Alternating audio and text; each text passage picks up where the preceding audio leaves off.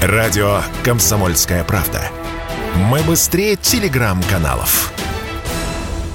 Тринадцатая зарплата, бонусы, новогодние премии, как и другие виды дополнительных выплат, новогодние надбавки для работодателей были как один из способов конкуренции за кандидатов.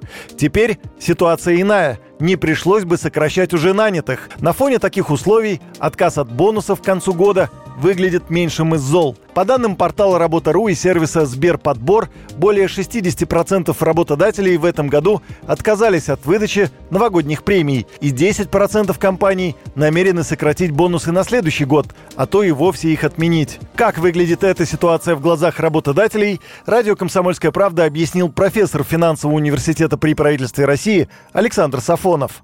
Сейчас для компаний более важным является сохранение рабочих мест. В качестве, а, скажем так, опции, которая постоянно применяется в условиях кризиса, компании применяют сокращение фонда оплаты труда. В первую очередь подвергается оптимизации а так называемая переменная часть фонда оплаты труда – это премии и бонусы. Поскольку оклады зафиксированы трудовыми договорами и отменить, а, скажем так, их размеры достаточно сложно, это всегда проблемы, в том числе имеющие судебные последствия.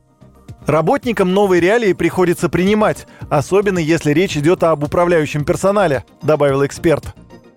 В нынешних условиях существует избыток а, управленческих кадров при сокращении объема производства. Это означает, что люди также будут мотивированы сохранить свои рабочие места в обмен на сокращение а, запросов на получение дополнительных премий и бонусов. Таким образом, так сказать, возникает консенсус, при котором обе стороны добиваются главной цели, то есть одна э, сторона сохраняет кадры, другая, другая сохраняет рабочие места, но это происходит за счет э, сокращения а, выплат а, переменного характера. Ранее сообщалось, что 85% работающих россиян задумываются о смене профессии. Это данные опроса портала headhunter.ru. Вероятно, часть из них – те самые управленцы, об избытке которых говорят эксперты. Юрий Кораблев, Радио «Комсомольская правда».